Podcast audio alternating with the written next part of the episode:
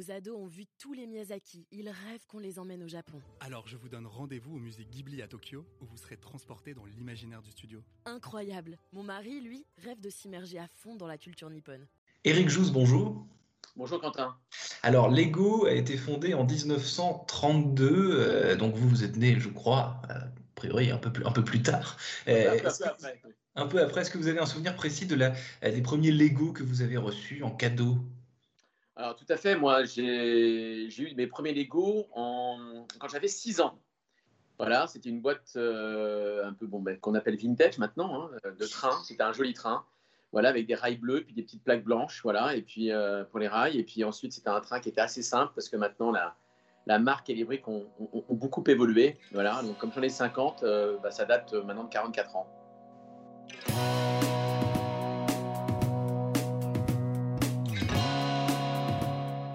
Bonjour à tous et bienvenue au Talk Décideur du Figaro, euh, en visio, toujours avec aujourd'hui euh, sur votre écran Éric Jousse, qui est fondateur de Histoire en briques, Histoire avec un grand H, donc tout est dit, euh, Éric Jousse. Euh, et les briques, quant à elles, ne sont pas de couleur brique, puisqu'on fait référence évidemment euh, au Lego euh, dont, on, dont on vient de parler. Comment est-ce que vous avez eu euh, l'idée euh, de ce concept que vous n'avez pas eu, j'imagine, à l'âge de 6 ans, qui est plus, plus récent, je crois, dans votre, dans votre carrière? Bah, en fin de compte, euh, la brique Lego est plus qu'un jouet pour moi. C'est un véritable outil de communication euh, et surtout aussi un, moyen d'expression artistique contemporain qui fait qu'on est capable de reproduire le passé, le présent et le futur avec des briques Lego. Et c'est ça qui fait tout son intérêt. Euh, Je considère ça comme étant peut-être voilà, la glaise du sculpteur ou la gouache du peintre. Voilà, c'est un moyen d'expression qui nous permet de, de, bah, relater le monde qui nous entoure. Alors, c'est vrai qu'on a eu cette première expérience avec Histoire en briques il y a, c'était en 2014, lors d'une demande qui m'avait été faite par la ville de Rueil-Malmaison Mhm. pour faire une exposition populaire sur le patrimoine de la ville. Et donc je me suis dit, bah tiens, ils ont euh, la Malmaison pour Napoléon avec Joséphine, euh, ils ont d'autres sites. Et donc je me suis dit, tiens, je vais les reconstruire en briques Lego. Voilà. Donc du coup, c'est parti de là. Et ça n'a pas, pas arrêté de croître en termes de demande, puisque maintenant, on a un tas d'autres projets qui sont autour du patrimoine et autour euh, aussi de sujets qui sont à la fois culturels, éducatifs et touristiques. Oui, parce que là, vous évoquez Rueil-Malmaison, la ville de Rueil-Malmaison. Aujourd'hui, avec qui vous travaillez? Vous travaillez avec des villes, des musées? Je crois que le château de Cheverny euh, a aussi euh, des, des, des, des- des œuvres, parce qu'on on peut parler d'œuvres de, de façon évidente. Donc, comment est-ce que euh, qui vous contacte aujourd'hui, Eric Jousse? Alors, en fin de compte, on a un partenariat avec la marque Lego, donc marque danoise, hein, qui existe depuis 1932, voilà.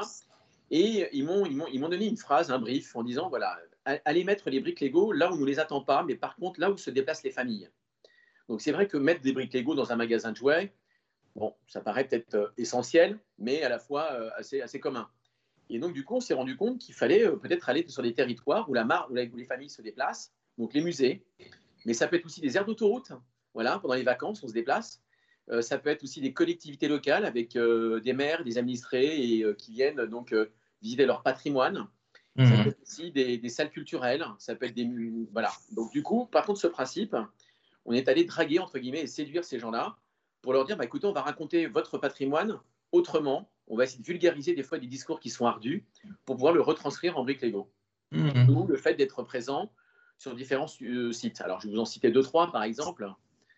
Euh, là, récemment, on est en train de terminer un projet pour le château de Fontainebleau, où on va Mhm. réaliser euh, le château de Fontainebleau en briques Lego.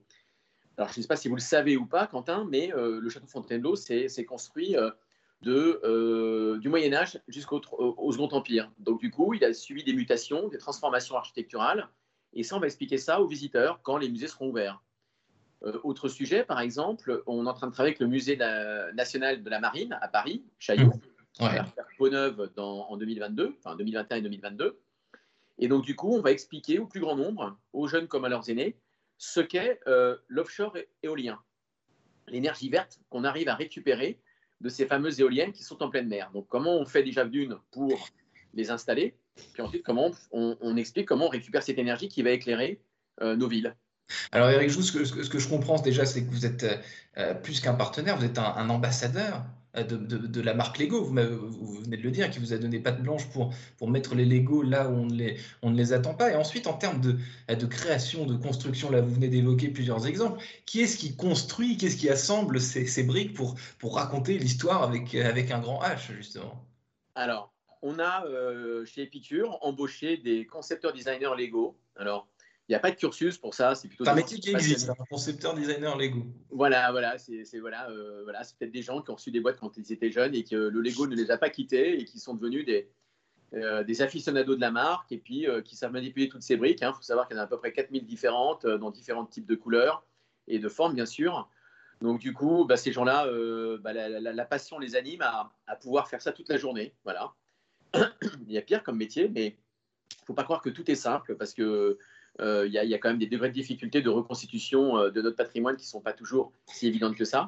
Typiquement, le château de Fontainebleau, combien, de temps ça va demander pour, le, construire? Parce que j'imagine que ce n'est pas hasardeux. Il y a, peut-être des plans à faire, il y a des calculs, y a comme pour une vraie architecture, pour, euh, la, construction d'une vraie maison, d'un vrai édifice, eh ben, il ne s'agit pas juste de poser des, pierres et des briques les unes sur les autres. Alors effectivement, on a tout un travail euh, déjà avec un comité scientifique associé au musée pour euh, ne pas faire n'importe quoi, n'importe comment. Premier sujet, parce que l'idée c'est vraiment de, d'être dans la réalité des choses et puis de comprendre aussi, de se mettre un peu à la place de ces, de ces architectes en toute humilité qui ont construit ce château pour bien comprendre euh, les nomenclatures architecturales qui se sont suivies d'année en année. Et puis, donc, il y a tout un travail de modélisation 3D, voilà, euh, comme un, outil. Voilà, vous avez une liste de briques une page blanche, et puis euh, vous assemblez les briques les unes après les autres. Voilà. Et ensuite, ça, ça édite une, sorte de notice. Et ensuite, on, on, fait appel à nos constructeurs, donc des constructeurs que nous avons en interne avec Histoire en briques, ou des fois, nous faisons aussi appel à, à Georges Schmitt, qui est un ambassadeur de la marque aussi. Euh, d'ailleurs, on a pu l'apercevoir dans, dans, dans, dans l'émission Lego Master sur M6 qui, est le jury. Voilà, c'est mon associé euh, euh, sur ce type de, de, prestations pour des, constructions qui sont euh, assez magistrales, quoi, assez énormes. Voilà. Mm-hmm. J'ai envie de dire que nous, on, garde des constructions qui ne dépassent pas les 2-3 mètres cubes. Et lui, il prend les constructions qui vont au-delà de ça. Voilà. Et donc, combien, combien, combien de temps en moyenne, si on peut parler de Alors, combien de temps? Alors, je vais vous citer deux, trois exemples. Par exemple, le château de Fontainebleau, euh, c'est une maquette qui fait à peu près 2 euh, mètres par 1 mètre 50. Et euh, ça a pris 2-3 semaines. Voilà, c'est assez rapide, mais, mais dense. Voilà. alors, je parle en construction, je ne parle pas en, travail préliminaire de modélisation et de, vue 3D. Par exemple, on a fait aussi, un, pour les aficionados de, et les fans de la saga Star Wars, on a fait un X-Wing à taille réelle. C'est le vaisseau emblématique de Luke Skywalker. Bon, bah, c'est un, un, un, morceau de briques qui fait à peu près, enfin, une construction qui fait à peu près de 1,5 million et demi de briques. Et on a mis euh, trois mois à le construire, voilà, à plusieurs personnes, 4-5. Mmh. Pour, vous dire un peu une échelle, on avait même fait aussi une, Renault F1 euh, en, taille réelle, où là, on avait mis, euh, bon, on a eu un, timing assez serré, on avait mis un, mois et demi pour la faire, et il y avait plus de 240 000 briques. Voilà. Donc, on a différentes, différentes typologies. Absolument. Et, et, dans le temps, ça, Eric Jousse, combien de temps est-ce qu'on garde cette œuvre d'art? Est-ce qu'elle est éphémère? Euh, Est-ce qu'on l'a déconstruit? Qu'adviendra-t-il du château de Fontainebleau, par exemple, euh, en Lego, et de la plupart des, œuvres que vous, que vous produisez? Écoutez, la durée de vie des, œuvres sont euh, quasi pérennes, à part un accident où on la fait tomber, on la casse, on la recommence. Bon, ça, c'est peut-être le seul écueil. Ensuite, ce sont des, œuvres qui peuvent être pérennes dans le temps. La brique Lego est, une, est, un, est, un, est un, objet qui, qui, qui dure, qui, qui, est très, qui, qui s'altère pas avec le temps ou très peu, et ce qui fait son avantage. D'ailleurs, euh, la marque est en train de trouver les, mêmes avantages avec une brique bio d'ici 2030-2035. Euh, mmh. Et, euh, et, donc, du coup, c'est ce qui fait que ça perdure dans le temps, ça ne vieillit pas. Alors après, euh, certaines œuvres sont utilisées comme étant des objets d'art, donc ça, ne bouge pas, donc euh, toute logique, il n'y a, pas de, pas de raison. Si mhm. maintenant elles sont exposées à l'extérieur, elles peuvent être altérées un petit peu par, euh, non pas forcément par la pluie, la pluie ne fera rien, mais plutôt les altérations dues au changement de température. Voilà. c'est le seul écueil qu'on peut peut-être avoir avec la brique Lego, mais c'est ce qui fait que c'est un matériau noble et, durable dans le temps.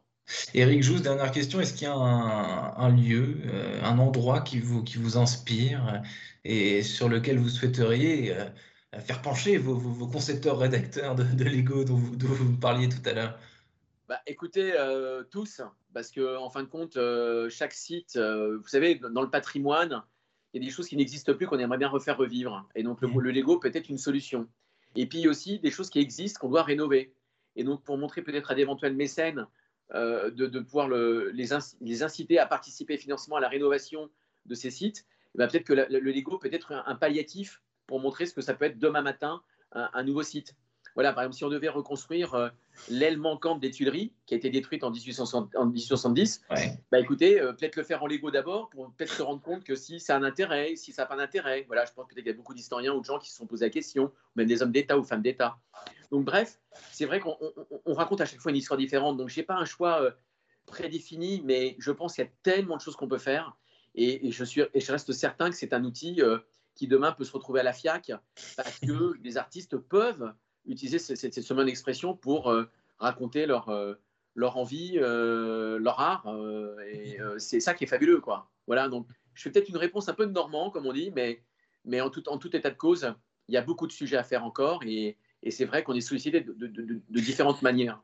Et non, Eric Jou, c'est du coup ma, ma, ma, dernière question sera plutôt celle-ci. Vous, évoquez, vous évoquez la FIAC et donc l'art contemporain. Est-ce que c'est un objectif aussi d'ériger certaines constructions en œuvre d'art pour être, ensuite être, être, vendu et être introduit sur le, sur le marché de l'art? Eh ben, vous en avez déjà. Hein. Il y a Nathan Sawaya qui est un Américain qui est un peu euh, le profil type, euh, enfin qui correspond à ces, à ces, gens qui ont droit d'utiliser la marque en tant que terme constructeur, comme George Smith, qui, qui, lui crée des, des, œuvres qui sont cotées. Euh, il fait des expositions lui avec un, geste qui lui est cher et particulier et, personnel. Et donc du coup, il se produit un peu partout dans le monde et ça hmm. existe. Donc Maintenant, on ne peut pas dire que ça a la valeur euh, euh, d'un, d'un Salvatore Mundi de, de, Léonard de Vinci, par exemple, mais ça, c'est pas possible. Mais quoique, euh, mais on sera plus peut-être dans ce monde-là pour, pour le voir, mais, mais en tout cas, ça prend de la valeur. Même vous avez aussi des sets Lego qui sont issus du catalogue, qui sont qui, qui, qui, bah, qui, prennent de la valeur parce qu'il y a une mmh. parce qu'il y a un sujet qui est éloquent aux yeux de tous. Et il y a, il y a, il y a voilà, c'est, vrai que ça, ça peut être euh, pris comme tel. Mais oui, pourquoi pas, demain, on peut avoir des œuvres d'art qui peuvent être prises. Je suis jamais on, on en expose, voilà. Et on en vend aussi. Mais Ré... on est, on est encore accessible. Ça va. Réinventer l'histoire avec les briques Lego et peut-être aussi réinventer euh, une facette au moins du, euh, du marché de l'art. Merci infiniment Eric Jousse d'avoir répondu à mes questions pour le talk décideur du Figaro. Je vous souhaite une excellente fin de journée. Bah merci Quentin, et puis écoutez, tout ça vos briques, et puis n'hésitez pas. Voilà. À bientôt. À bientôt, au revoir.